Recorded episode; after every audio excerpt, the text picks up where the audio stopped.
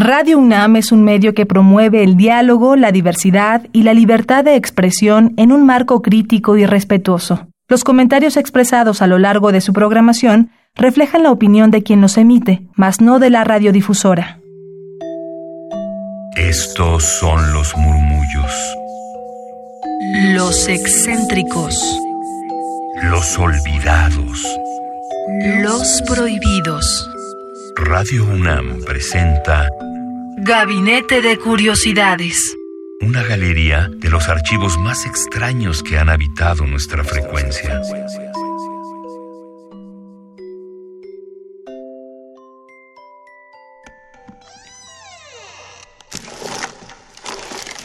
De archivo.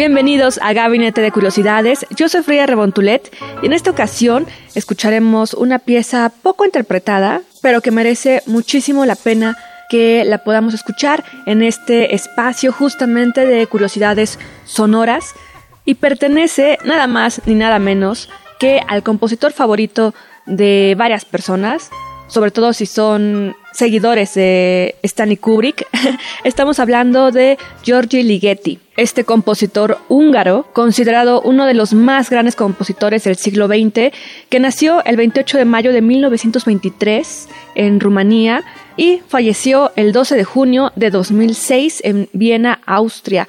Alcanzó este siglo XXI Giorgi Ligeti. Los invito a que nos sigan en nuestro podcast en esta misma página de Radio UNAM o que nos sigan en la cuenta de Twitter arroba gabinete C-bajo donde pondré la liga a este podcast para que puedan escuchar los programas que hemos tenido de Gabinete de Curiosidades desde el 2016. Y retomando el tema, hoy estamos hablando de esta anti-anti-ópera de Giorgi Ligeti. Tenemos que mencionar que esta obra es muy particular ya que ha sido interpretada muy pocas veces a nivel mundial y casi siempre quienes la interpretan son unos amantes de la experimentación tanto sonora como de las artes en general porque es, es un reto llevarla a cabo en México y gracias a la UNAM es que tuvimos la oportunidad de ver esta puesta en escena, esta ópera, estos músicos y las interpretaciones gracias al Festival Vértice 2019 en el cual lo pudimos apreciar.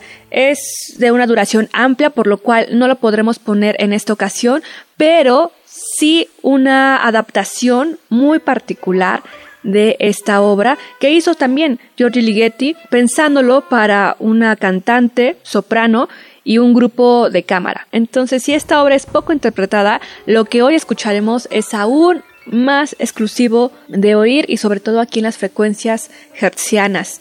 Así que los invito a que se queden aquí en Gabinete de Curiosidades, tratando de hacer un resumen de lo que es esta obra, me encontré justamente con una reseña, una introducción que hace Gerardo Kleinborg, este promotor y crítico musical que es de casa, la UNAM justamente hizo esta introducción para TV UNAM y para el Festival Vértice 2019 de esta obra. Y yo quisiera cederle el micrófono para que sea él mismo en esta grabación para TV UNAM, Gerardo Kleinborg, quien nos da esta introducción a lo que es el gran macabro de Giorgio Ligeti y regresamos para que entonces, con este muy buen contexto que él nos va a dar, yo les pueda dar lo que se desprende de esa gran obra y que escucharemos aquí en Gabinete. Cuando hablamos del gran macabro, la gran ópera de Giorgi Ligeti, estamos hablando de una ópera contemporánea que desafía todas las reglas, que desafía todos los cánones. ¿Por qué?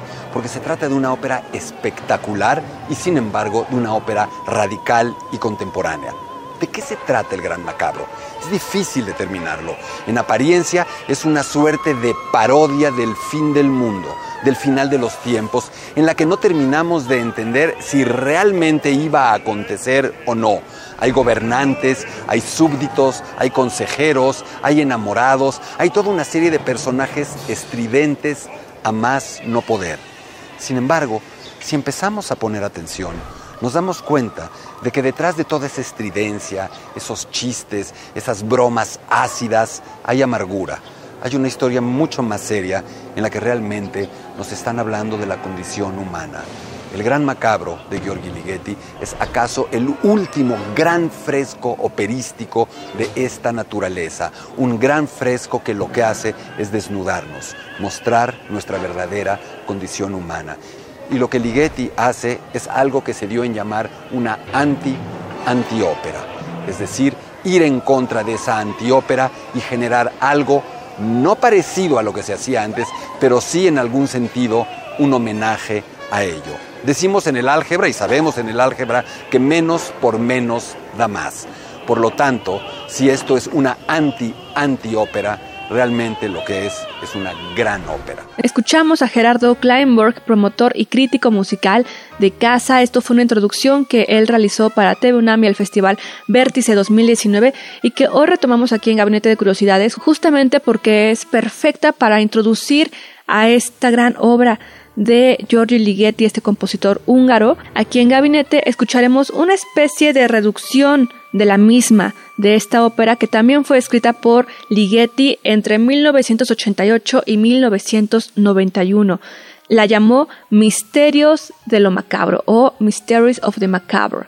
Esta versión está preparada para ejecutar en concierto con una soprano y músicos de cámara. Es una puesta pequeña y la duración es de 12 minutos aproximadamente, lo cual es bastante reducido de los dos actos originales de esta obra. Y de ella se han realizado diversos arreglos como el que escucharemos hoy a cargo de unos músicos también experimentales que admiramos y seguimos, como son el trompetista Brian McGurter.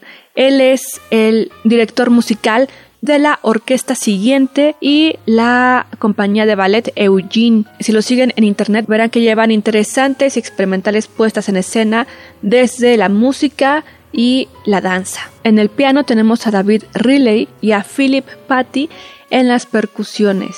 Y ahora sí, con todo este contexto que hemos dado, escuchemos este arreglo de estos músicos de la obra Misterios de lo Macabro, que se desprende de la anti-antiópera El Gran Macabro, ambas de Giorgi Ligeti.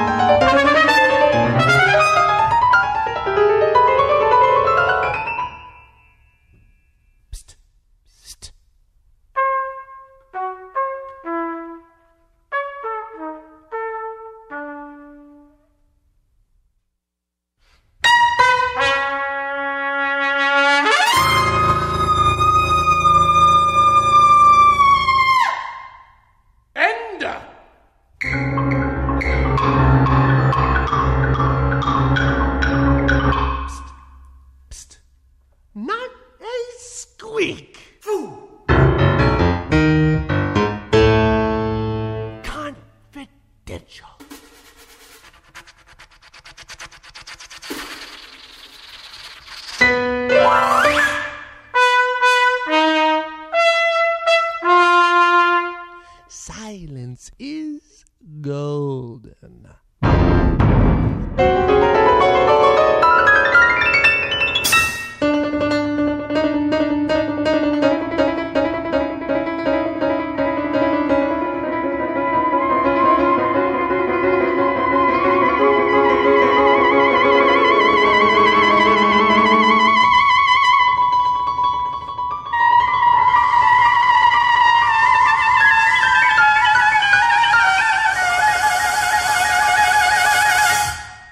はあ。はあ。